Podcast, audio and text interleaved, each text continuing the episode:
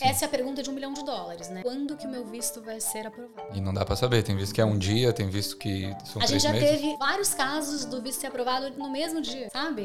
Ou no dia seguinte, a gente liga o estudante, ele nem espera essa notícia. Então, assim, o cara fez o exame O cara acha médico. que tá zoando, né? Assim, É, e o cara fez o exame médico hoje, hoje foi aprovado, ou no dia seguinte foi aprovado, né? Porque o exame médico é, é mandatório para que, pra que o visto né, seja aprovado, principalmente aqui na Austrália, quando realmente é solicitado, mais de um ano que, o- que o estudante não tem exame. Acontece e, e é muito legal, mas não é regra, né? Tem estudante que tem que esperar mais tempo, a gente não tem como prever.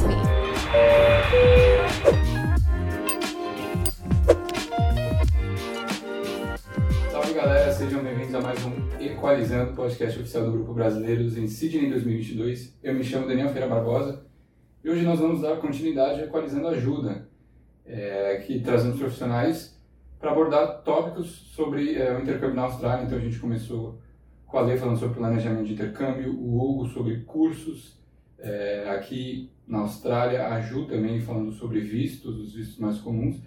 E hoje estamos aqui com a galera da West One, com a Ju e com a Tati para a gente falar sobre é, o orçamento para o intercâmbio para cá, quanto é que custa vir para a Austrália, né? É, agora as fronteiras se abriram, muita gente está voltando, graças a Deus. Finalmente, É, ainda bem, né? ainda bem. E então, se esse é um assunto que te interessa, por favor, já compartilhe, compartilhe o vídeo, já dá aquele like e se inscreve no canal para a gente ajudar mais pessoas. Então, para me ajudar aqui, as meninas da Westinho, como eu já apresentei, como é que vocês estão? Obrigado por terem vindo, viu? Eu que agradeço, né? A gente agradece É. em nome de toda a West One. lotada. É, não, mas a gente está muito gente feliz. vindo, né? A gente está muito feliz de poder estar aqui batendo esse papo com você. E a gente realmente espera que esse bate-papo possa, sim, ajudar muita gente que está nesse planejamento do intercâmbio, né? Na tomada de decisão Sim. e também na, na- no planejamento de renovação. Né? A gente está aqui para ajudar, com certeza. Tati e Ju, é, me conta um pouquinho sobre vocês, para a galera conhecer melhor. É, você, carioca, Sou carioca. Sou E de você? Laranjeiras. laranjeiras, Laranjeiras, né? O sotaque não nega. exato. É, por que, que você veio para cá? Quanto tempo você está na Austrália? Então, eu, eu tinha um relacionamento com um australiano. Eu cheguei há quatro anos atrás. Uhum. Ah, vim primeiramente com o visto de estudante. Então, por isso que eu sei bem o que, que o Mas você tinha um estudante relacionamento antes de vir para cá? tinha. Conheci um australiano Lá no Brasil. no Brasil. Na Uhum. verdade, foi na Argentina. Mas, Sim. enfim, né? não Entendi. precisamos entrar no, no- nesse- nessa história longa. É, enfim, eu vim como estudante e passei por todo o processo que a gente vai explicar aqui. E estou, como falei, há quatro anos agora. Tá, quatro anos aqui. Você é formado em quê? Eu sou, eu era comissária de bordo no Brasil. Olha, legal. Fui comissária durante oito anos. Sim, graças a Deus tive a, a- oportunidade de conhecer praticamente todo o Brasil lá. E você veio principalmente pela, por conta do seu... seu... Do meu relacionamento. Perfeito. Foi uma decisão acertada? Foi. É. Foi sim. Bom, e você? Austrália, né? Independente de qualquer coisa, a Austrália, eu sou muito suspeita, né? Acho que a Uhum. gente, né, é- é, tem assim uma certa ah, preferência por falar de Austrália, porque a gente tá aqui. Mas é isso, é sempre acertado. A Austrália é sempre A Austrália é bom demais, né? alternativa, é. Bom, eu vim pra cá num contexto, acho que um pouco mais ah, Paulista, popular, você. paulista. É, Sem sotaque. Paulista não tem sotaque. Paulista não tem sotaque, eu defendo isso até o fim. É. Não, eu vim pra cá num outro contexto, acho que num contexto assim da maioria dos estudantes que vêm, né? É, eu trabalhava no Brasil, ah, numa agência, né? Eu era redatora publicitária.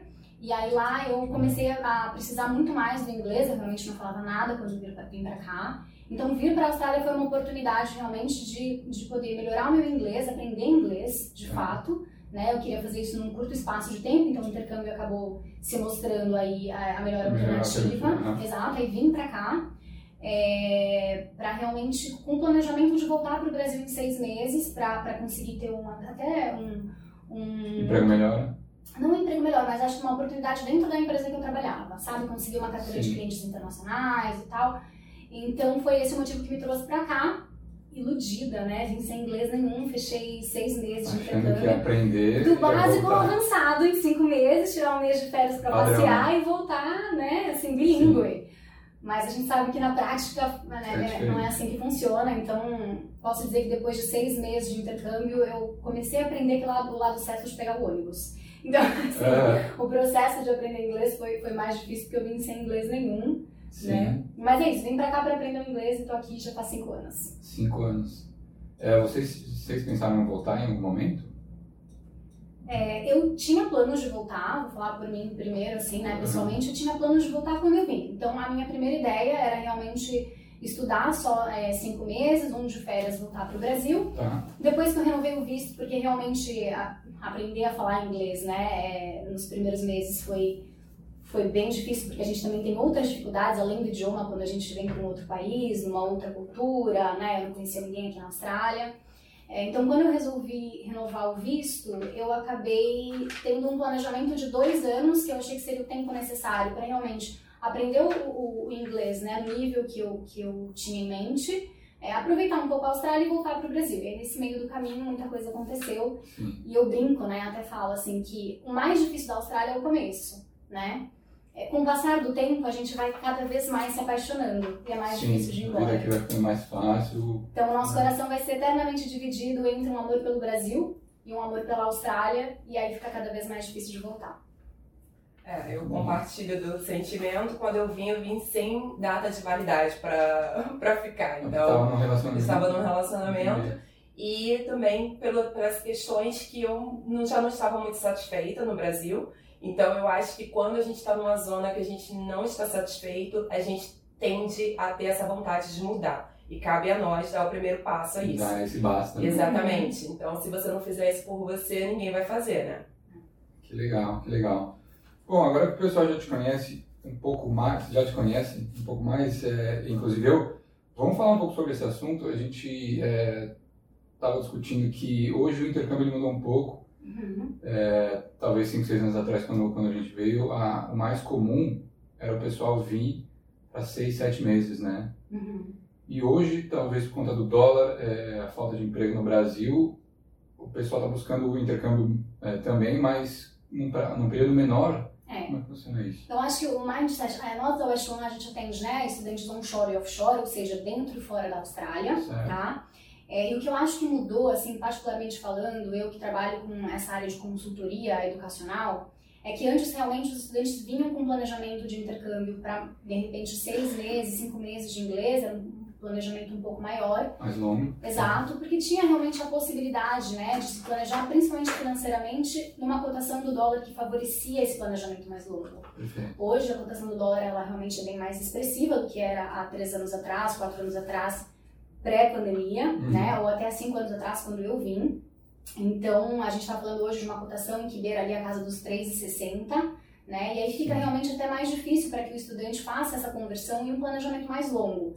Então, é importante uh, só lembrar que, assim, até três meses, mesmo que você queira fazer um curso na Austrália, você só consegue vir atrelado a um visto de turista, tá? Passado ah, é. esse período, para você estudar realmente você precisa aplicar para um visto de estudante, é o visto 500, tá? tá? E aí muitos estudantes acabam optando realmente por um planejamento de 16 semanas para que eles possam estudar quatro meses, ter um mês de férias tá. E aí eventualmente, né, se capitalizar na Austrália para que realmente possa, se for a ideia, ficar na Austrália e renovar o visto. Tá. Quando você fala 16 semanas, obviamente não considera de férias porque a pessoa não está pagando pela escola, né? Exato, são 16 semanas de curso, tá? Mais um mês de férias. Tá totalizando 5 meses. São 5 meses, é. Tá. Legal, eu vou, eu vou tomar umas anotações aqui e continue falando, tá? Uhum. É... Eu acho que, é, aproveitando, né, a gente estava falando de mindset, são dois mindsets que mudaram, assim. Tá. O primeiro é em termos de planejamento. Então, como é mais difícil se organizar financeiramente no Brasil hoje, com a cotação do dólar ao preço que está, né? Inicialmente é, preferem o intercâmbio nesse primeiro momento mais curto, embora seja sempre importante sinalizar, né, que se você de repente faz um planejamento de intercâmbio, quando a gente faz isso do Brasil, ele é uma tomada de decisão que ela realmente leva em consideração mais fatores e ela não é tão rápida, né? Porque você precisa mudar muitas coisas para você poder sair do país e estudar em outro lugar. Sim, não é tão né? fácil. Exato. Então, quanto antes do estudante se planejar para isso, né? Então, assim, sentar com um consultor, fazer realmente um planejamento para entender quanto ele vai gastar e para ele poder realmente fazer um plano de pagamento, é é mais interessante e também porque eventualmente ele consegue colocar mais semanas nesse planejamento, né? E o interessante disso é porque chegar aqui, né? E aí acho que a gente compartilha dessa dificuldade, acho que é, grande parte dos estudantes passam por isso. Por mais que a gente tenha hoje uma flexibilidade nas regras de trabalho para os estudantes, 40 horas, né? de 40 horas né, semanais, embora a gente não saiba até quando vai é, essa, É muito incerto. essa regra, né, essa, essa brecha na regra, é tudo muito incerto, mas assim, ainda existe uma dificuldade de você realmente conseguir organizar a sua vida em termos de arrumar um emprego e aí conciliar com um curso de inglês. Então, você Entendi. pensar que você já chega na Austrália com 16 semanas né, de curso, mais um, um mês de férias, e já tá com ah, o reloginho contando para que você consiga se capitalizar Já vai chegar assim. para a renovação de visto, você já chega com a pressão realmente de trabalhar e aí às vezes você não consegue se dedicar realmente muito ao estudo estudo do idioma, porque você acaba priorizando outras coisas. Prioriza o dinheiro, a renovação e não o a principal do intercâmbio, que é Que é aprender a língua. Aprender o Não idioma. Exato. Então, Uhum. se você de repente com- começa a fazer o seu planejamento no Brasil, né, com mais tempo, e você consegue realmente, é, apesar de toda essa dificuldade da cotação, colocar mais semanas de inglês, você também está fazendo um planejamento a longo prazo de que você chegando aqui você tem mais tempo para se organizar financeiramente e Tá. com isso pensar na renovação de visto de uma forma um pouco mais organizada. Então acaba se está se ajudando, né? Basicamente. Exato. E aí Tá. eu acho que eu acabei cortando, mas eu tava até falando do outro mindset que mudou um pouco, é que ao mesmo tempo em que o estudante hoje, num, num planejamento de intercâmbio, ele pensa num curto espaço de, de tempo para poder é, fechar as semanas de inglês, né? O estudante que hoje vem para renovação, ele vem também com uma outra mentalidade.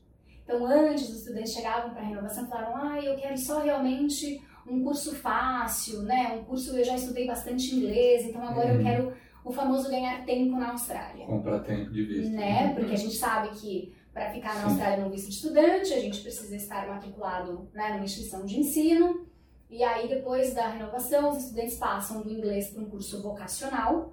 E aí ele demanda realmente menos tempo em termos de, de attendance, né? Que é quando a gente precisa ir para o curso, geralmente são duas vezes na semana. Sim, esse VET é mais de boa, né? Geralmente mais flexível. o famoso VET, né, que é. É. bem mais flexível. E os estudantes buscam agora é por cursos que realmente profissionalizem esse estudante, né? De repente até numa área tá pensando já numa permanência? pensando numa permanência ou até pensando num visto de trabalho, o 485, né, que é um visto que você consegue Sim, aplicar dependendo ah, da, da sua área de estudo, né? É, tem umas regrinhas e aí eu não vou me aprofundar muito nisso, Sim. mas de qualquer forma os estudantes eles já estão pensando num planejamento que possa fazer com que eles tenham realmente é, uma outra perspectiva depois da primeira renovação.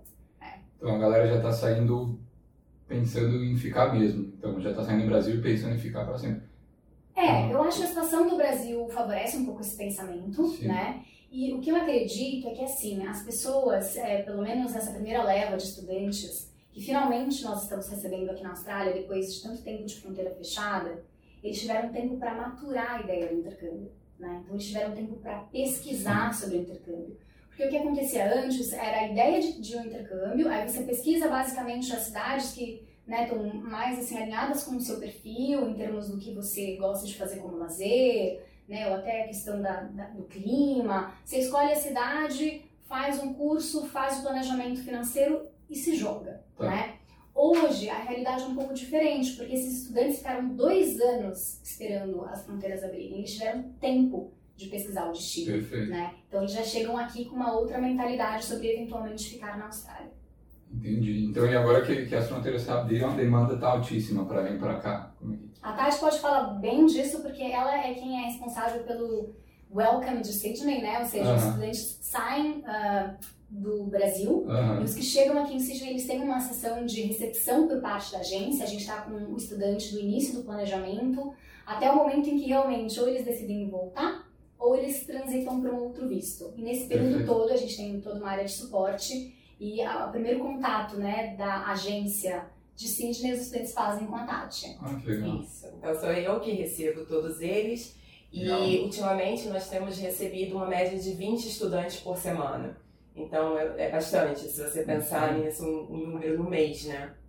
Que legal. Muito bom. E estamos muito felizes de poder ver face a face, né? Ver eles pessoalmente, de poder ver e receber toda a ansiedade que eles Sim. trazem, né? No primeiro momento de querer conhecer tudo na Austrália, de até querer se perder por aqui. Ah, Então a gente tem esse primeiro do primeiro momento no welcome para quebrar esse gelo, sabe? Pra gente poder se conhecer, para eu saber quem é essa pessoa que acabou de chegar aqui, o que, que ele quer fazer, quais são os sonhos dele, qual é o planejamento que ele tem para ficar aqui e tentar ajudar ele. A gente sabe muito bem que a vida na Austrália não é somente é, confetes, é, né? exato. Então a gente tem também essa obrigação como agência de dar esse suporte quando o estudante precisa. Faz uma E- diferença, né? Total, principalmente porque quando ele chega aqui, ele não tem noção que ele tem que fazer o tapinho, o tap-off dentro do ônibus todos os dias, porque Uhum. isso é algo que a gente não faz no Brasil, É uma sabe? diferença muito grande, né? Exatamente. Ele não tem noção como é que ele pode, por exemplo, é, solicitar um reembolso caso ele fique doente e ele tenha que pedir um reembolso do plano de saúde dele aqui. Abrir Então- conta bancária. abrir uma conta bancária, esperar, aguardar até o TFN chegar para poder trabalhar, enfim. Então existe, né, esses, esses assuntos que são abordados logo no primeiro início, quando ele chega, e a partir daí a gente acaba fidelizando uma amizade, né, Que que vai ficar aí por muitos e muitos anos. Que bacana, muito legal. E esse suporte também, quando eu vim, fez toda a diferença. É, eu lembro que eu ia na, ia na minha agência quase todo dia. É, a gente tem os estudantes que vão lá tomar café com a gente, a gente adora, na verdade, É. os estudantes, né? Até para trocar, porque existe um entusiasmo do estudante, né? Que chega fresco do Brasil, né? Assim, e é muito bacana a gente conseguir compartilhar disso com eles. E realmente a gente se dá conta de que tem coisas que hoje pra gente é muito normal, né? Até o próprio ah, ato da gente passar a nossa própria compra no supermercado, que o estudante que vem, né, pela primeira vez para a Austrália, é, ele, ele precisa realmente é, ou aprender como, como funciona, ou Sim. até né, lembrar para nós mesmos de que isso realmente é uma novidade.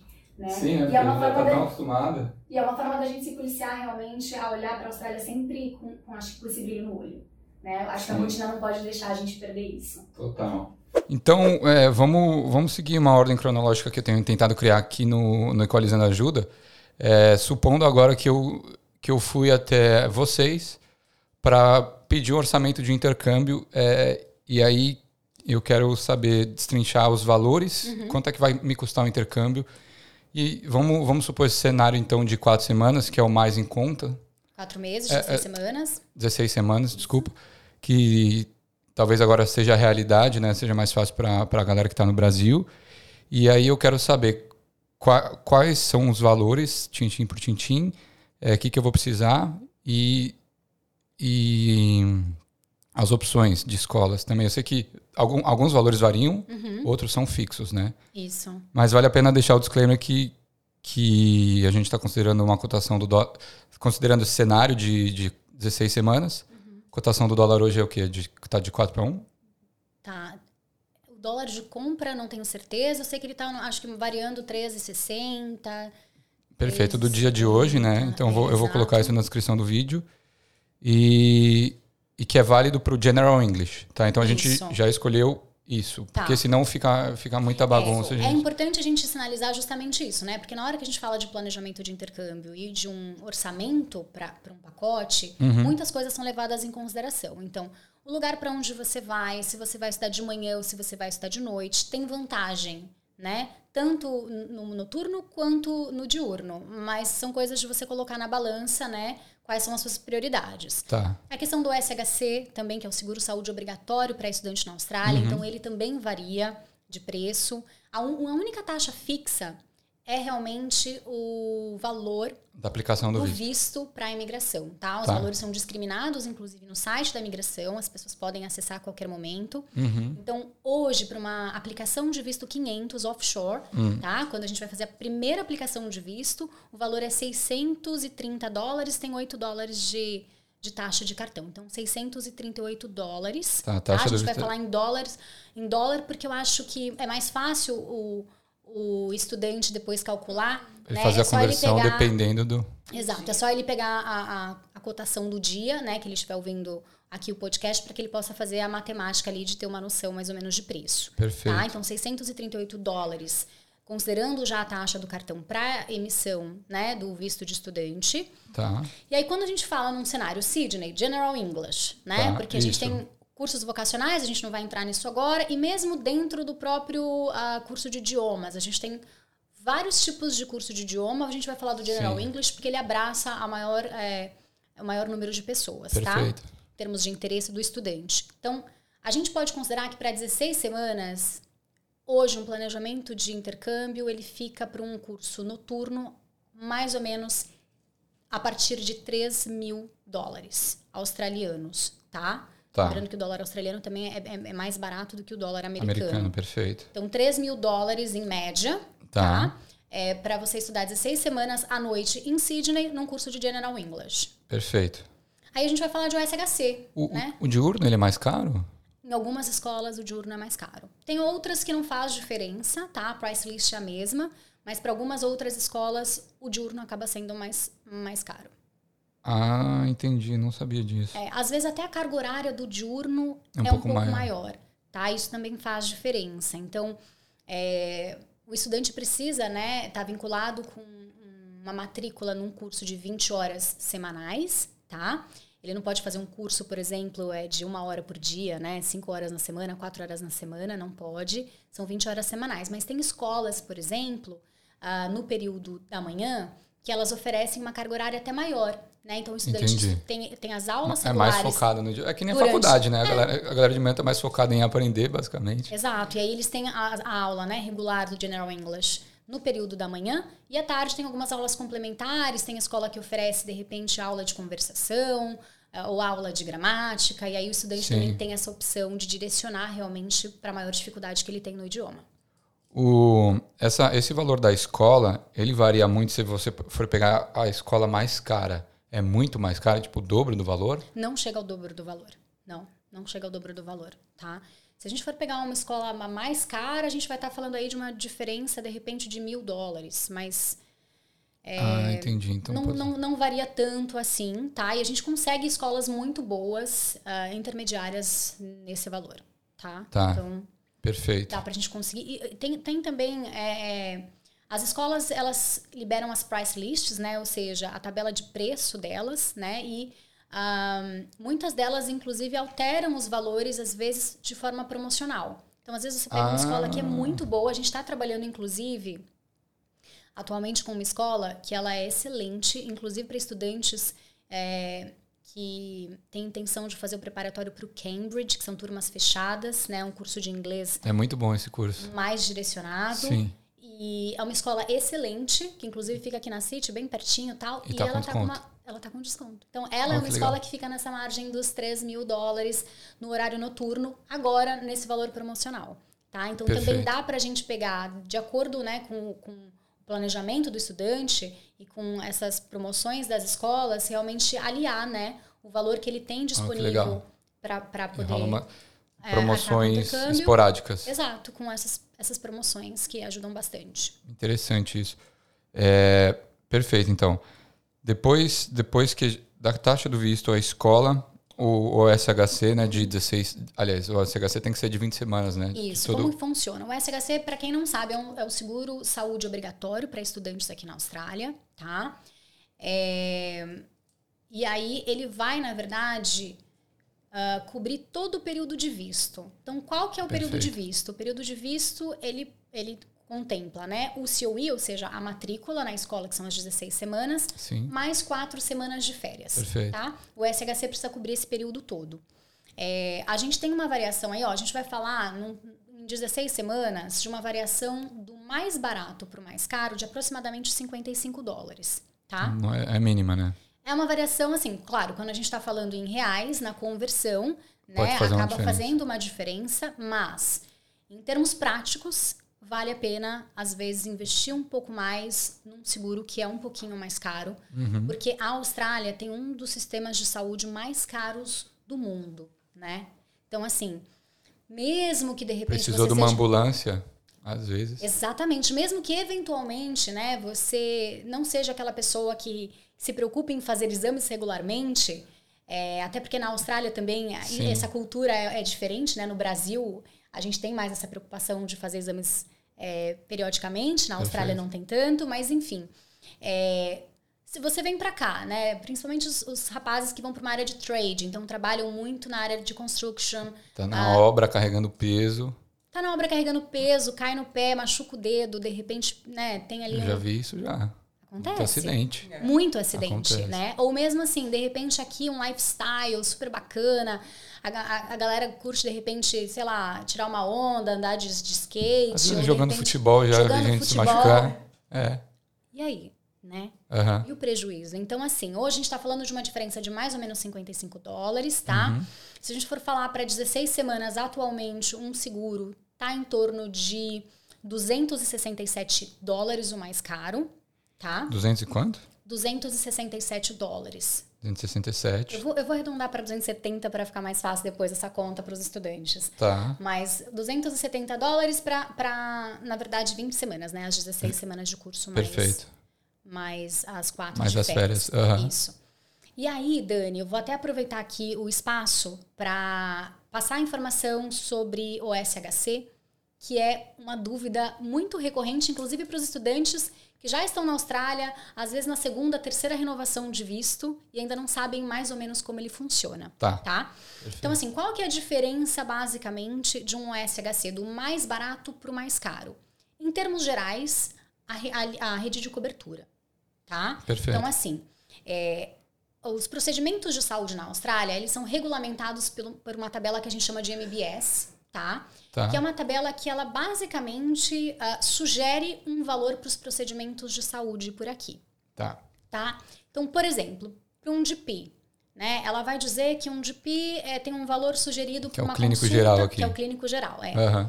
Tem uma, um valor sugerido de consulta, por exemplo, de 40 dólares, tá? Perfeito. É, nem todos os profissionais de saúde precisam seguir a tabela do MBS. Ela é só uma tabela referência, tá? Perfeito. Perfeito. Então, o que, que acontece? Os provedores de OSHC, eles cobrem, né? é, geralmente uma porcentagem baseado na tabela Na tabela. do MBS, Se o cara cobra mais caro. do quanto o profissional cobra. Então, Aham. nesse cenário hipotético, né? Vamos supor que seja realmente 40 dólares um GP, que é o clínico geral. Perfeito. Se você vai num clínico geral que não está credenciado em- no seu provedor de OSHC e ele cobra 100 dólares da consulta, se o seu OSHC cobre 100% do MBS, ele vai te reembolsar 40 dólares. Não, sim. A diferença, o gap né, de 60 dólares entre o MBS e o que o profissional vai cobrar É é de responsabilidade do paciente.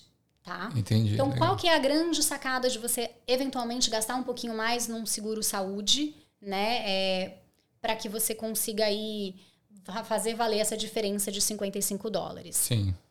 É justamente a rede credenciada. Então, é muito mais fácil você encontrar médicos credenciados, ou seja, que seguem essa tabela de acordo com a sua seguradora, né? Tá. para que você realmente não tenha que pagar o gap. Então, assim, se você pega um médico que ele é credenciado do seu seguro, ele vai seguir a tabela do MBS, ou seja, você não vai ter problema em de repente ter que pagar nenhum gap, Perfeito. tá? Então, essa diferença é muito importante. Ah, interessante. Então, o seguro que é mais caro, ele tem uma rede credenciada muito maior, tá? Ele, inclusive, é, tem alguns outros benefícios, então tem alguns seguros que oferecem até auxílio de mental health, né? Que é o auxílio psicológico, é, auxílio para compras de medicamento, tá? Dentista. Dentista é uma contratação à parte. À parte, Tá? tá. Então, quando a gente está falando desses providers do SHC dentro dessa faixa de valores, não é, contempla o serviço odontológico, Perfeito. tá? Mas dá para você fazer uma contratação separada, tá? Então, isso é muito importante. é, e outra diferença entre os, os provedores do SHC é que, voltando a falar né, nessa tabela do MBS, alguns provedores fazem um reembolso de 100% do MBS. Os mais baratos, às vezes, fazem menos, tipo Ah, 85% entendi. do MBS. Ou seja, nesse cenário, seria menos de 40 dólares, que é o sugerido pela tabela, né? Porque ele não cobra 100%, ele cobra, ele cobre só 85%. Perfeito. Então vale a pena considerar, né? A gente geralmente paga o, geralmente não, né? É mandatório que você pague o seguro saúde para estudante é, no valor total, né? Correspondente ao período em que o estudante vai ficar na Austrália. Uhum. Então diferente do Brasil, a gente não paga por mês, né? A gente paga o Você montante. paga o valor inteiro, né? Mas vale a pena às vezes fazer um esforço para ter uma cobertura maior. Se precisar, não tem dor de cabeça. Perfeito. Vocês já precisaram usar o SHC aqui? Na época Eu não tive nenhuma eventualidade. Eu, particularmente, eu vou realmente é, no clínico geral uma vez por ano para fazer um check-up, Uhum. né? E aí o meu seguro realmente cobre. Então, Cobre de é, né, pra, pra gente, né, pra mulher, Papa Nicolau, o hemograma completo Ah, que legal. e a consulta com o DP, eu nunca tive nenhum gasto, tá? Obviamente tive, mas no pagamento que já estava contemplado é, no meu visto. Que mas bom. não tive que pagar nada além por isso. Que É, ótimo. mesmo caso comigo. Eu já precisei também, até pelos, pelas mesmas razões, mas eu consegui solicitar o reembolso e tudo ocorreu de forma bem simples. Ah, Até que porque bom. aqui na Austrália tem essa, essa, essa forma de tão acessível flex, e eles são flexíveis, né? Tudo você resolve por meio de um app aqui. Sim. Então, quando você vai solicitar, por exemplo, esse reembolso, a gente resolve tudo por meio do nosso próprio celular. A gente vai receber um invoice, que seria a nota fiscal daquele atendimento. Perfeito. A gente vai tirar uma foto daquilo e vai solicitar por ali mesmo. Então, Sim. assim, diferente do Brasil, as coisas aqui funcionam, né? É, eu, eu lembro que eu já precisei também na época que eu. Mas aí eu tava no 485, né? Uhum. Aí eu precisei e. Porque eu, eu fraturei o escafoide. Aham. E aí raio-x e tive que fazer um monte de coisa, mas eles cobriram tudo. É, quando é emergência, né? Inclusive, o SHC cobre tudo, né? Lembrando que aqui o critério para emergência é um pouco diferente também do que no Brasil. Então, se você está com uma dor de barriga e vai para o hospital, eles não consideram necessariamente como emergência, a não Sim. ser que seja uma crise de apendicite ou uma coisa realmente que Mais séria. é mais séria, que esteja num outro nível ali de atendimento. Aham. É, no Brasil, a gente tem mais essa. essa é, acho que esse comportamento, essa cultura de ir no médico, até a questão de Tudo- não se tudo que acontece. Tudo que acontece, vai no pronto-socorro. Aqui, Uhum. para você estar coberto né, em caráter de emergência, eles têm alguns critérios para fazer realmente a cobertura, né? Mas de maneira oferecer, geral, né? quando é assim, ah, nesses casos né, de cirurgia, de acidente, ah, o seguro ele dá esse suporte. Sim. Eu lembro que eu. Cara, tem muita gente que deixa de fazer as coisas com medo de se machucar aqui, né? Pô, ah, eu não posso me machucar como estudante porque não vou trabalhar semana que vem. Não posso ficar doente porque tenho que pagar minhas contas. E é uma situação que a gente vive, né? Então, É, a gente mas- evita, mas é bom saber que tem o suporte do SHC, a gente paga para isso. Sim. Exato. E é bom lembrar também que a gente tem um outro estilo de vida na Austrália, né? Então, assim, a gente pode até evitar fazer algumas coisas, mas aqui o próprio país acaba te incentivando a fazer muito exercício físico. A A você sair. cuidar da sua alimentação. A ter um A você lifestyle. ter um É. lifestyle mais saudável. talvez seja isso, porque eles, é, pelos australianos não fazerem um check-up tão frequente, porque eles cuidam um pouco mais da saúde mais do que a gente. Sim, Talvez. Sim, talvez. Mas é interessante, né, as pessoas que, tão, que estão planejando vir para cá entenderem que ah, você pode se divertir, você pode surfar, você pode andar de skate. É claro que tenha cuidado com a sua performance, né? Sim. Porque pode ocorrer acidente, sim, Sim, inclusive ah, no em trabalho. tudo que a gente faz, Em tudo basicamente. que a gente É, faz. Mas o bom é você saber que você vai também ter uma- um estilo de vida Sim. que favorece essa vida saudável. Então você vai poder sair ao ar livre, você vai poder correr, você vai poder. Total. Exato. Então é, é interessante que você É. tenha essa mentalidade. É um, é um lifestyle diferente, né? Ainda mais a galera que mora nas Nortons, aí. Exatamente. Então acho que o lugar que você mora aqui também é, muda bastante, influencia bastante. É. Uhum, com Total. certeza. Vamos lá então, SHC e depois do SHC, é, que mais tem? As agências elas, elas têm taxa, elas cobram taxa de serviço? A gente cobra uma taxa de serviço, Tá. tá? É, para dar todo esse suporte em termos de aplicação. Uhum. Então, isso varia realmente, né? É, no Brasil, por exemplo, a gente cobra uma taxa de 150 dólares, Tá. tá? Que é a taxa administrativa, e a taxa Perfeito. de aplicação de visto, Tá. que aí a gente cobra em reais, tá? Tá. É, quando o estudante já está onshore, aí a gente já não tem mais, mais essa, essa cobrança da taxa administrativa, então vai variar um pouco realmente se a aplicação é onshore ou se ela é uma aplicação offshore. Perfeito. É, Tem mais algum, algum valor nesse, nesse orçamento? Não, o orçamento é esse, tá? Depois Tá. o estudante ele vai ter que fazer o pagamento de ah, exame médico, né? Mas aí isso ele faz direto pro, pro, ah, pro laboratório no Tá. ato do agendamento. Tá, então como é que funciona? Por exemplo, vai, Eu fui lá, consegui esse orçamento, é, aí deu. Você tem de cabeça total baseado nesse, nesse valor que você me passou, assim? É, acho, que dá quatro, acho que dá mais ou menos 4 mil, 4 mil dólares. Tá, em torno. Beleza. Vamos lá, em torno de 4 mil dólares o intercâmbio, eu fui para casa, analisei, enfim, falei assim, tá, quero fechar. Qual que, qual que seria o primeiro passo? É, é o primeiro passo é o pagamento ou ir atrás da documentação, é, passaporte, suporte financeiro? É, na verdade, a gente trabalha com algumas frentes, né? Então, assim, a gente você vai lá, vai falar com o consultor, definiu. Não é todo né? mundo que cuida da mesma coisa.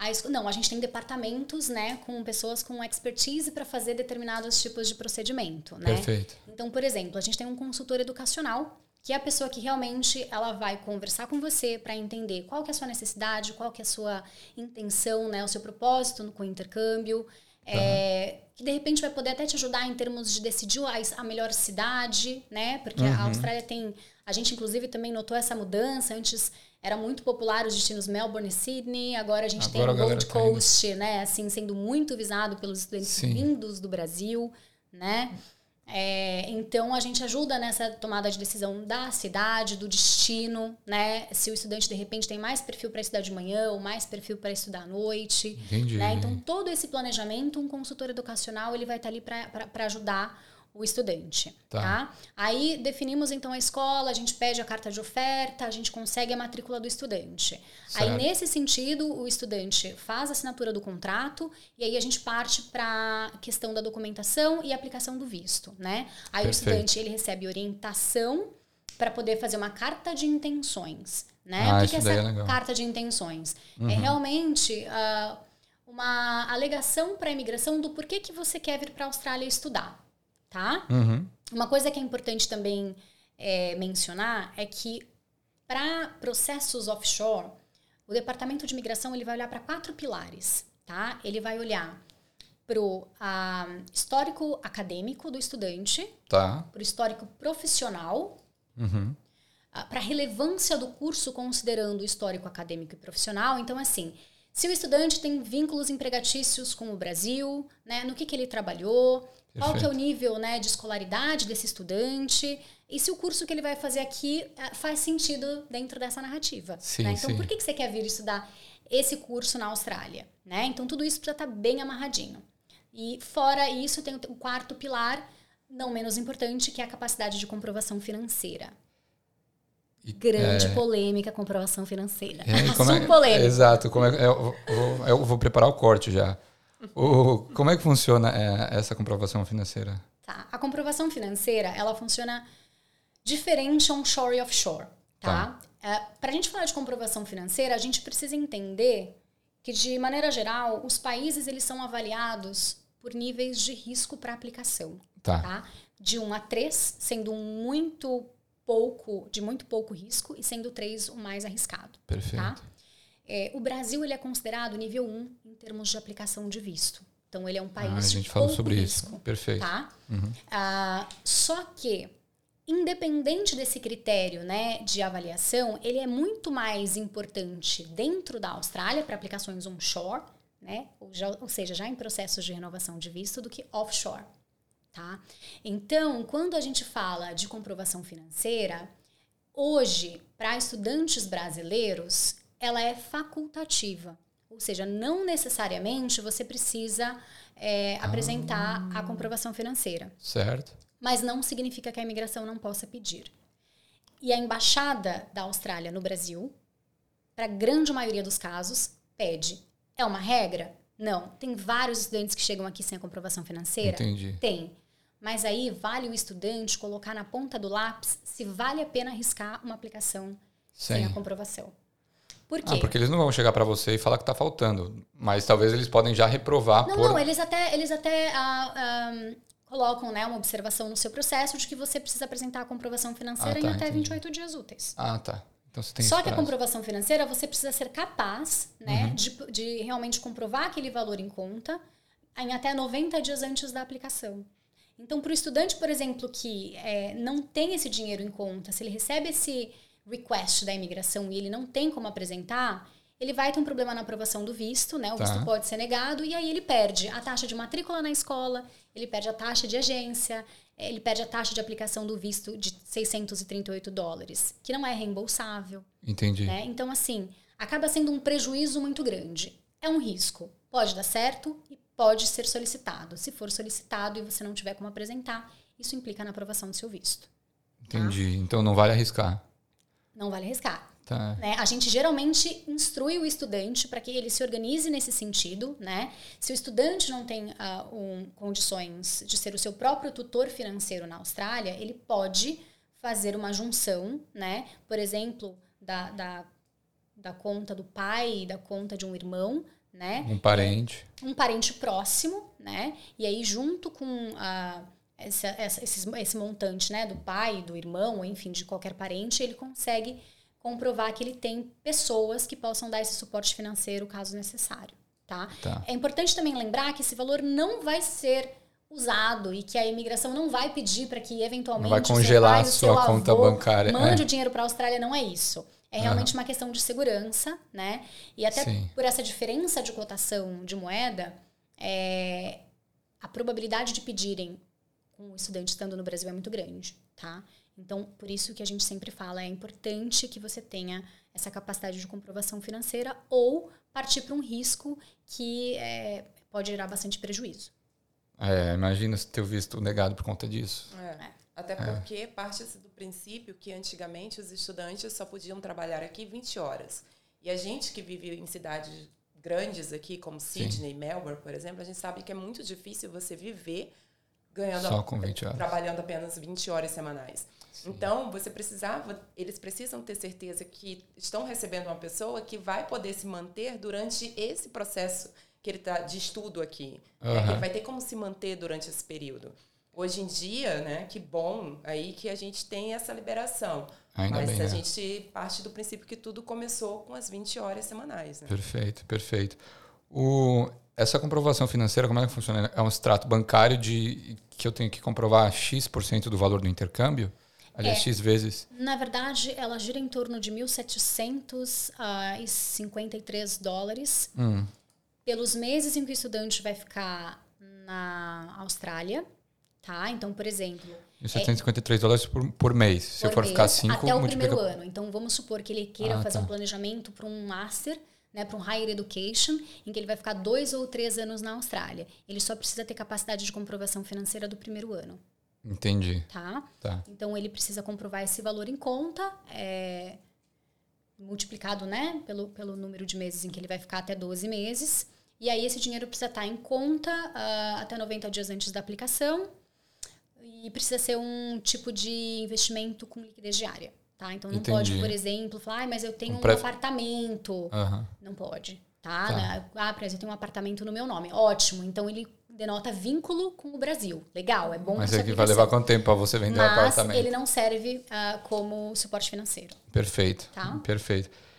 E aí, depois da comprovação financeira, qual outra documentação que vale, vale a pena falar? É, aí depois que o estudante, né, tá, realmente assinou o contrato, fez o pagamento, o pagamento ele também pode ser parcelado, tá? Então tem essa flexibilidade, o estudante consegue se organizar para pagar um pouquinho por mês, ele não precisa pagamento chegar da escola? tudo. Exa o pagamento do, do, do pacote Do de intercâmbio. intercâmbio, tá? A gente tem essa flexibilização Tá. offshore, mas é importante ele ter em mente que ele precisa estar com o intercâmbio quitado até 90 dias antes do embarque, Tá. tá?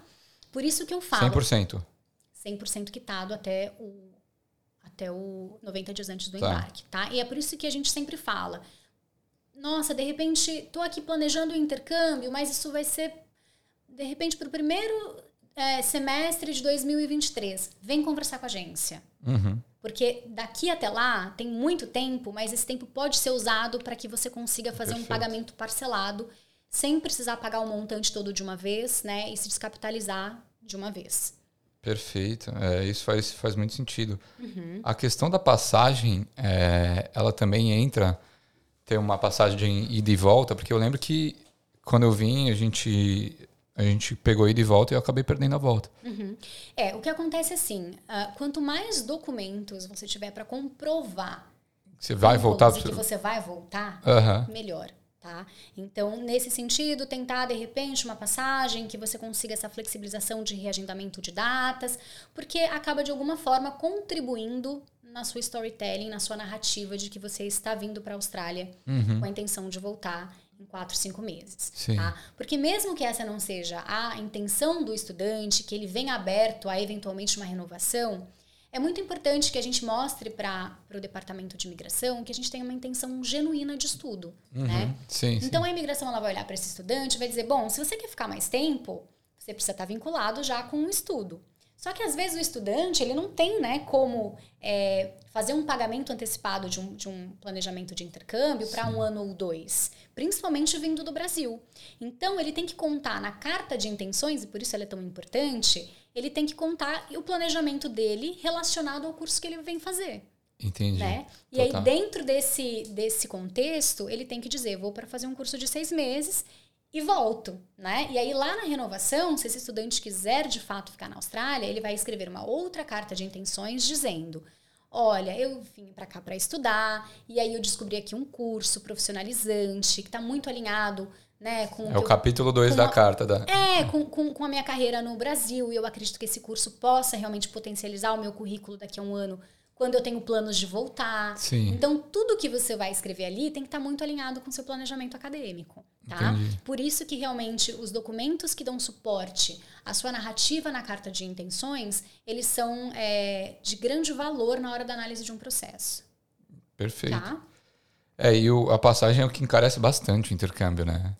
Mas é por isso que eu também falo, né, Dani? Se, se o estudante se planeja com bastante antecedência, a passagem aérea ele também pode parcelar aí num cartão de crédito, né? Uhum. É, ele tem essa flexibilidade. O difícil é quando ele quer realmente fazer um intercâmbio para daqui a três meses. E dá para fazer. Dá pra Só fazer, que aí mas- realmente ele vai ter que estar muito mais preparado financeiramente para fazer, né? fazer esse investimento. É. É, total. E beleza.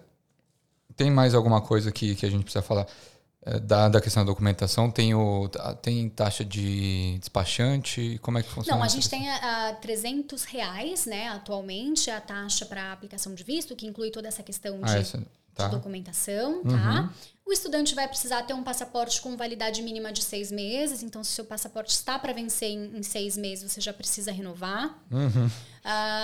Aí vai precisar do, da matrícula na escola, comprovação financeira, de repente olerite ou uma carteira de trabalho que tenha um, que mostre né, essa parte do vínculo empregatício. Vínculo Então, empregatício também, né? Exato. É uma série de documentos que realmente possam, ah, de alguma forma, dar suporte, como eu falei, né?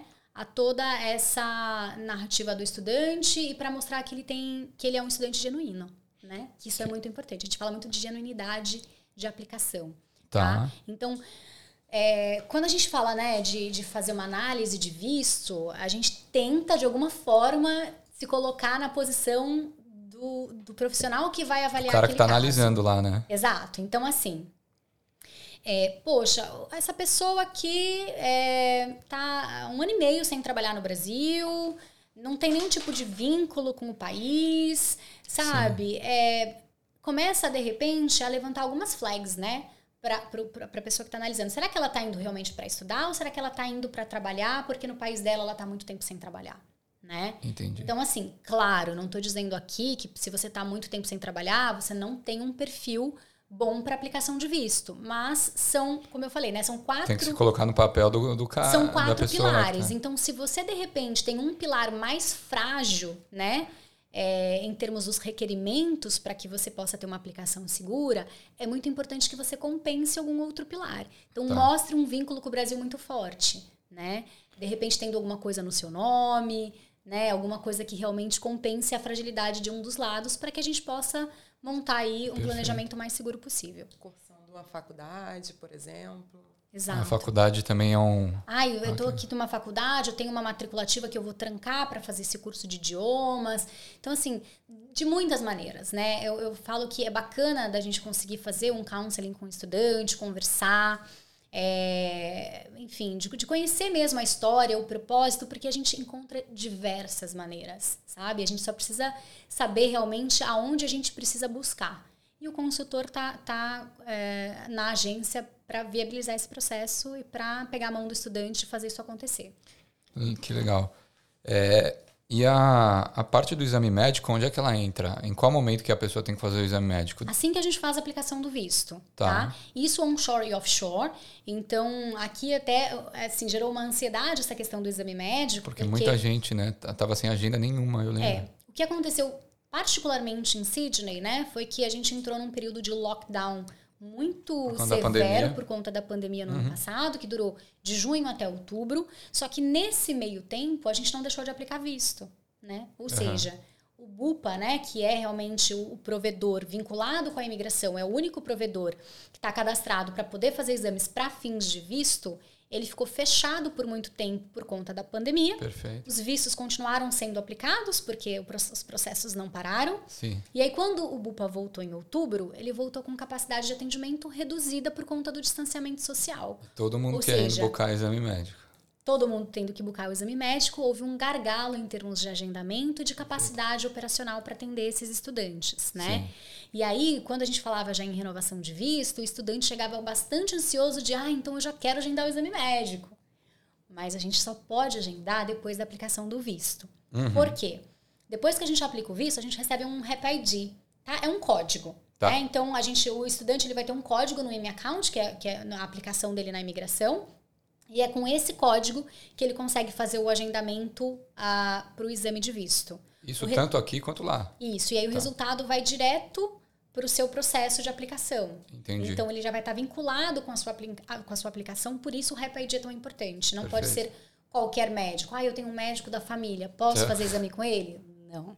Não, porque ele Sim. vai precisar ter essa credencial, né, para poder passar o REP-ID, vincular com o sistema da o imigração. tem resultado todo... já vai direto para ele. Exato, tem todo um processo que a gente precisa respeitar nesse sentido. Tem uma, você tem uma ideia dessa, desse valor lá no Brasil, que de- ou depende muito do médico? Olha, eu prefiro não falar o valor do Brasil, porque eu acho que inclusive varia muito em termos de cidade. Tá. Tá. E aí, como a gente, eu sei que a gente fala com, com o Brasil inteiro, né, em termos de, pode ser de São Paulo, do Rio, enfim. Então, aí realmente acho que vale a pena pesquisar na cidade, né, que o estudante for fazer o exame, para que ele tenha um valor aí mais real e consiga fazer, é, acho que o planejamento financeiro dele baseado em dados mais atualizados. Perfeito, Tá. então.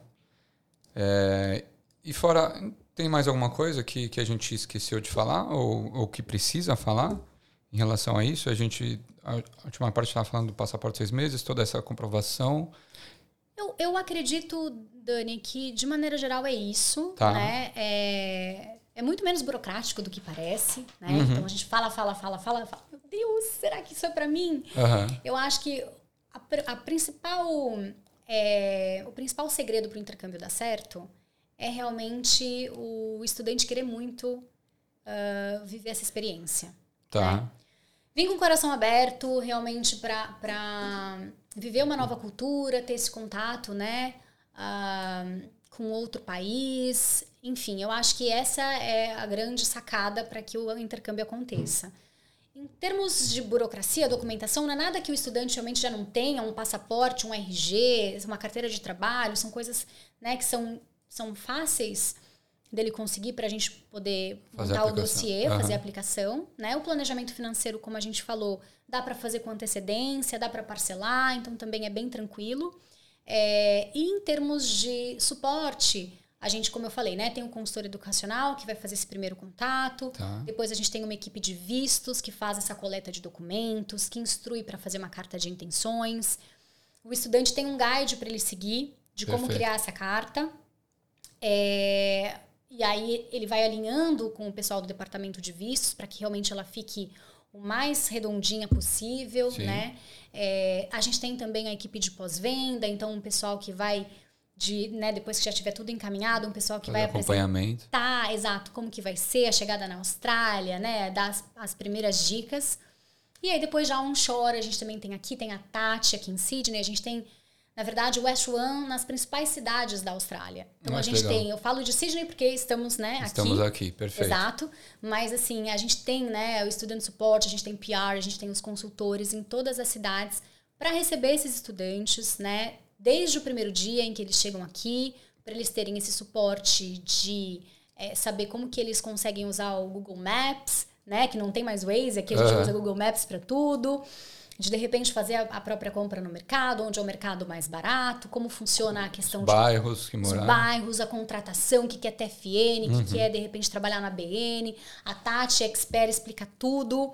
E, e aí os estudantes vão fazendo esse relacionamento com a gente, né? Então, é, a- e aí depois até chegar o momento de eventualmente renovar. E aí aqui, da mesma forma que no Brasil, a gente tem toda uma equipe para isso.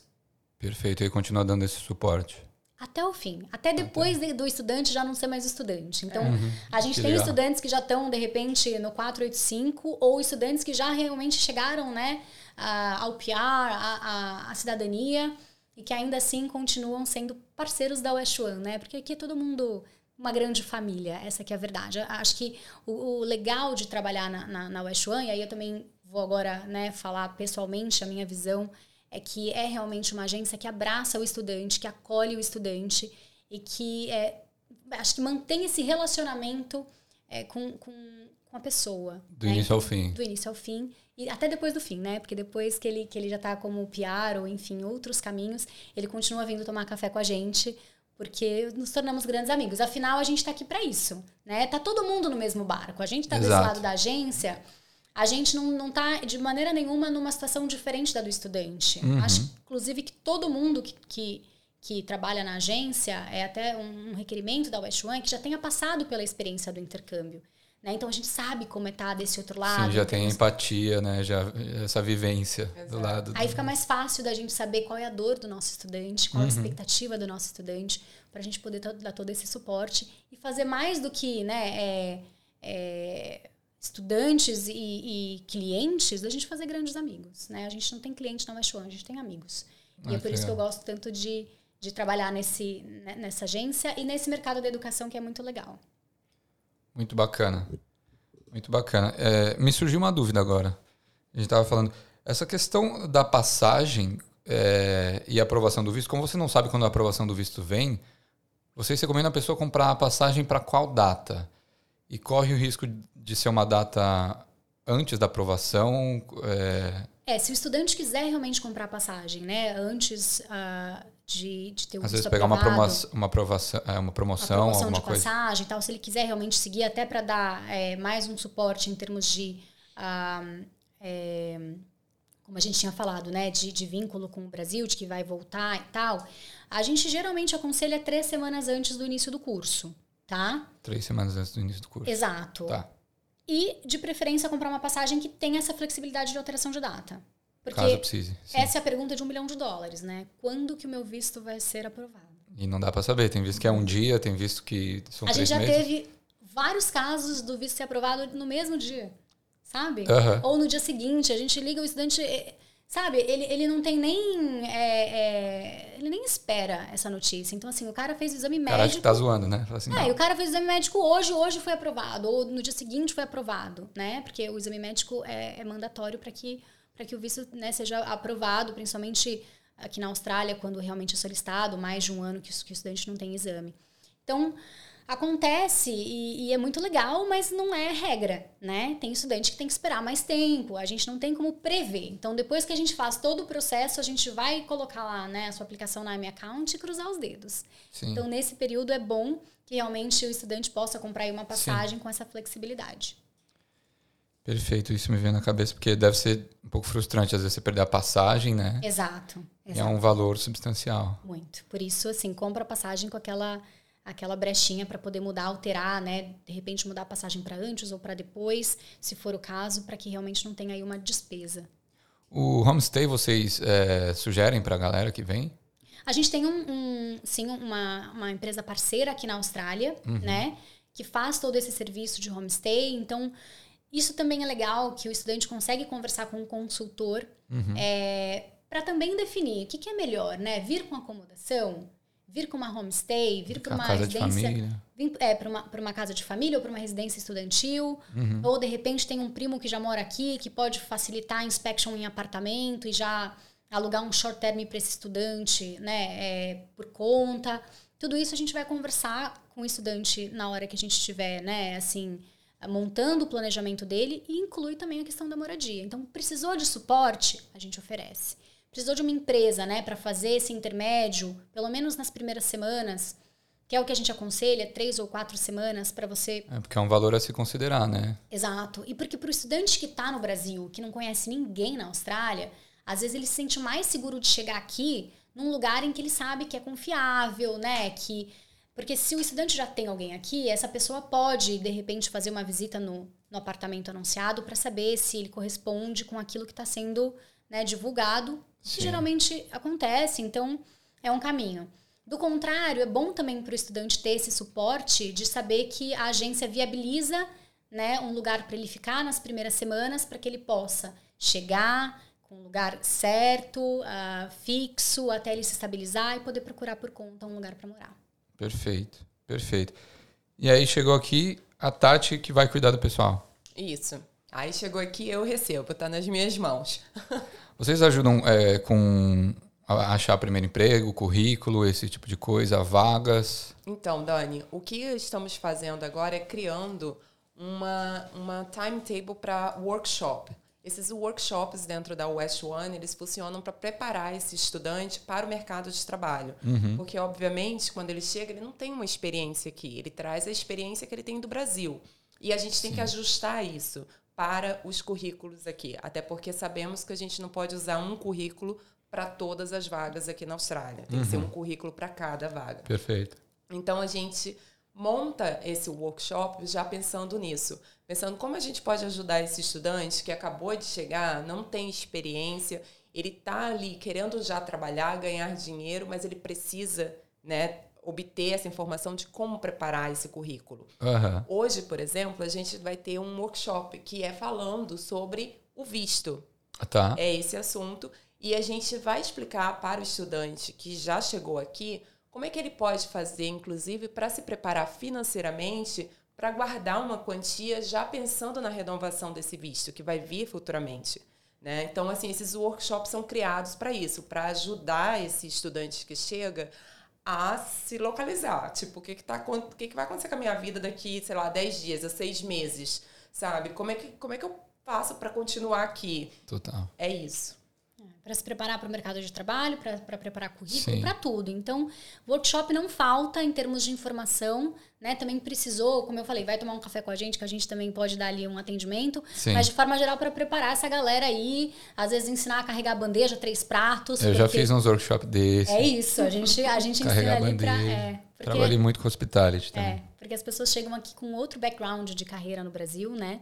Então, para elas poderem realmente é, terem um primeiro contato ali de como vai funcionar trabalhar em hospitality, por exemplo. Né? E a gente dá todo esse suporte para que ela também possa ser mais segura por um trial, de repente ter um currículo mais competitivo na hora de aplicar para uma vaga. Sim, sim. Tudo isso ela encontra na One. E quem não estiver entendendo o que, que é hospitality, né? Porque é algo muito comum é para gente que está aqui, Exato. né? Mas talvez para quem está no Brasil está pensando assim, nossa, o que, que eles estão falando de, de hospital, alguma coisa é. assim? Não, a hospitality na verdade é o que faz é, girar aqui a economia em Sydney e na Austrália em modo geral, né? a tudo que envolve restaurante, é, atendimento é, ao público, né? Customer service, que é o que a gente chama aqui, é, isso está é, tá incluso dentro do, da do hospitality. Em termos de então, hotelaria. Hotelaria, restaurantes, Sim. cafés, bares.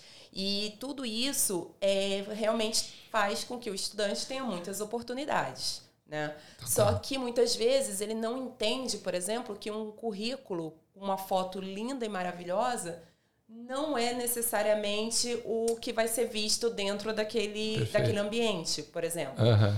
Outro caso é, você vem para a Austrália e você teve uma experiência em, em hospitality, mas não gostou. Aí você pensa, Tatiana, eu gostaria muito de buscar um trabalho dentro da minha área, que é uma coisa mais voltada para TI, então, assim, não tem nada a ver o currículo. Vamos ter que mudar. Vamos ter que usar um currículo inclusive, diferente. Exato. Vamos, inclusive, ter que adaptar isso, porque hoje em dia, né? Uh, não sei a idade de, das pessoas que estão nos ouvindo, uhum. mas uh, antigamente a gente lembrava que as pessoas pegavam o teu currículo, né? Hoje em dia não, é uma máquina que ela vai selecionar aquele currículo que está dentro daquele padrão que eles precisam. E a gente dá essa orientação para o estudante. Perfeito. Então a gente faz com que o estudante ele se sinta totalmente é, abraçado com quando ele suporte. chega aqui com todo o suporte que ele precisa. Uhum. E a West One faz isso da melhor forma possível. Então, ela já começa entregando para o estudante acesso dele ter 10 cópias gratuitas quando ele chega, então ele já vai ter aí a oportunidade de é, ter 10 currículos, né, para poder Sim, modelos. modelos para poder já começar ou iniciar esse processo. A West One fornece esses workshops que é o que a gente acabou de comentar. Sim, Além muito bacana. disso, a, West One ela tem essas parcerias, como a própria Ju já mencionou antes. A gente tem parcerias com pessoas específicas, como um agente de imigração, por exemplo, para dar esse suporte quando o estudante precisa, sabe? Então, e sem contar com as parcerias que a gente tem com as escolas, né? Que isso também é algo Muito muito, importante. Muito legal. Meninas, eu queria agradecer a presença de vocês. É, A gente obrigado por terem vindo. Obrigada. É, e vocês queriam deixar mais algum recado, falar mais alguma coisa? Porque eu sempre termino com uma pergunta aqui, mas antes de fazê-la, queria saber se vocês têm algo a mais para falar. Não, eu acho que a gente falou muito, que É? eu falei muito. É, mas espero de alguma forma, como eu falei no começo, né, ter ajudado bastante numa tomada de decisão em termos de fazer um intercâmbio, de renovar um visto. É, queria agradecer Ah, demais. para esclarecer bem. é, mais uma vez pela oportunidade de a gente estar aqui batendo esse papo, né? Imagina. É muito legal, Dani, o teu projeto. Então, é isso. Obrigado. A gente se sente muito honrado pelo convite de fazer parte do seu podcast. É, e só para dizer que realmente, assim, eu acho que o intercâmbio, ele é, é um projeto, assim, de vida mesmo, né? É, e que ele é super possível. Então, como eu falei, com planejamento, é, eu acho que com o coração muito aberto a gente consegue viabilizar e vai ser é muito legal a gente poder realizar sonhos, né? Que eu acho que no fundo, no fundo, é um pouco do que a gente faz e por isso a gente faz com tanto amor. Porque a gente ajuda os estudantes a realizarem o sonho de estar aqui. É, eu, quando estava né, no meu planejamento também e vim para cá, eu recebi muito suporte, né? Inclusive dos brasileiros aqui e tal. Então, eu acho que é uma forma, inclusive, que a gente tem é, de, de retribuir o suporte que cada um, de alguma maneira, recebeu quando chegou. E é para que as pessoas acreditem que realmente é possível, né? E que, como a Tati até tinha falado no começo, se de repente as coisas não estão do jeito que você gostaria que elas estivessem no Brasil ou em qualquer outro lugar, e a Austrália possa parecer né, uma oportunidade de recomeço, o primeiro passo só depende do estudante, né? E aí, nesse caminho todo, a gente vai estar de mãos dadas para fazer acontecer. Que tá? demais. Os nossos canais estão à disposição. É. Facebook, Instagram. O Instagram tá aqui, Exato. West One Sydney, mas tem pra, West One Underline Sydney. A gente tem para todas, todas as as cidades, cidades, né? exato. Necessidade. É, então entre em contato, a gente pode também deixar aqui na descrição do vídeo, tá? E é isso. Deixa sim, deixa É, sim. é Só isso. lembrando que eh, não sei, né, quanto se as pessoas vão começar a acessar. Existe ah, no nosso site agora uma atualização que estão fazendo para o nosso novo escritório, novo telefone. Então essa atualização já vai estar pronta já agora. Então, só para ficar ciente que se não conseguir entrar em contato conosco é porque ainda estava no telefone antigo Tá. tá? Então essa atualização está sendo feita pelo pessoal do TI que está fazendo todo esse suporte para gente. E venham Perfeito. conhecer o espaço da West One aqui em Sydney, que é uma graça. Dani, Aqui você do lado ser da Martin super Place. bem-vindo. Tá na City, do lado da estação Martin Place. O lugar é todo instagramável. Eu fiquei apaixonada. É um office novo. É, E é isso. Espero encontrar vários estudantes por lá pra gente tomar café junto. Fechou. Vou marcar um café então. E eu queria terminar perguntando para vocês. é, Vou pedir para vocês assinarem aqui a bandeira. Com certeza.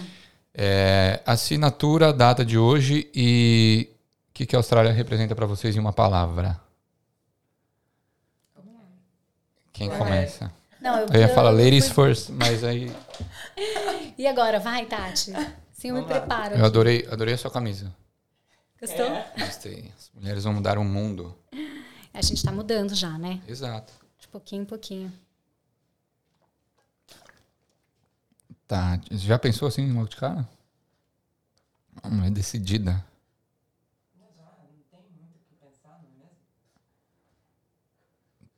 Tá. Qual que é o seu sobrenome? Cláudio. Hum, que dia que é hoje? Hoje é dia 5. Hoje é dia 5. Gente, já estamos em março. A gravação é dia 5, né? Gravação é dia 5. Gravação é dia 5.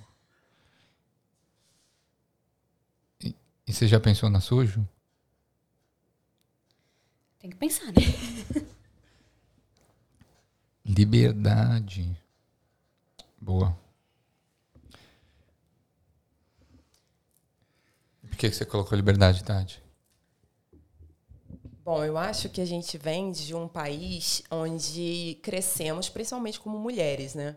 A gente cresce é, muito limitadas. Limitadas a viajar sozinha, limitadas a fazer um camping sozinha, limitadas a como vamos embora de noite para é, voltar para casa, limitadas do, do que vamos vestir, de como vamos nos portar, de como as pessoas vão nos ver. Eu acho que isso não é somente no Brasil, em todos os países existem essas limitações, mas eu é, levanto a bandeira de que desde o momento em que eu entrei na Austrália, eu senti uma segurança com relação a isso e uma liberdade de vestir o que eu quero, de legal. ser o que eu sou, de sair de uma noite sem me preocupar que eu vou estar sendo Ser abordada seguida ou vou ser abordada. É, muita gente pode relacionar isso à segurança também, porque isso é uma coisa que a gente sente quando a gente chega na Austrália. Mas eu acho que a liberdade de você ser mulher sem a necessidade de estar sempre pedindo ajuda para que um homem esteja com você em, em vários momentos, isso é o que representa a Austrália para mim. Muito legal, muito legal. Ah, enfeitando. e você, Ju? Eu coloquei oportunidade. Eu podia colocar várias palavras, eu fui meio pega de surpresa. Eu acho muito difícil a gente definir uma experiência em uma palavra. Acho que porque eu falo muito. Aham. Talvez venha daí o desafio. Mas acho que oportunidade, porque é uma oportunidade de recomeço, é uma oportunidade para a gente realizar um sonho, é uma oportunidade para a gente fazer diferente, é uma oportunidade para a gente ser quem a gente quer, né? Então é isso. É uma oportunidade de, assim, acho que de inúmeras maneiras. E essa é a minha palavra de hoje. Que legal. Gente, queria agradecer a presença de vocês. É, espero que vocês tenham gostado do episódio também. Nos sigam no Equalizando, arroba Equalizando. Entrem no nosso grupo Brasileiros em Sydney 2022. A ideia também é ajudar é, e tirar a dúvida da galera. Muita gente entrando no grupo, visto aprovado, vários posts de visto aprovado. A gente Isso- adora. é a gente muito legal. adora esses posts de visto aprovado. Então, a galera procurando emprego e todo post lá, todo pessoal oferecendo, ajudando quem está procurando emprego, acomodação. Então, muito bacana ver esse grupo crescendo e se ajudando de uma forma construtiva. Eu quero até só complementar, Dani, desculpa te interromper. Pode falar. A gente falou aqui de, de, de, ah, workshop, a gente falou, né, de de repente ajuda com currículo, de tomar um café na agência.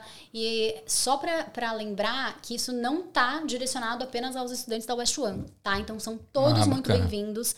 Ai, você chegou agora, tá precisando de repente de algum suporte, ou ficou curioso de é, bater um papo, de, de participar de um workshop, são todos muito bem-vindos. A gente gosta de brasileiro chegando, Legal. Uhum. a gente gosta de fronteira aberta, né? E de estudante entusiasmado aí com o que tem pela frente. Então, são todos bem-vindos. Muito bacana. Então, gente, vocês gostaram do episódio?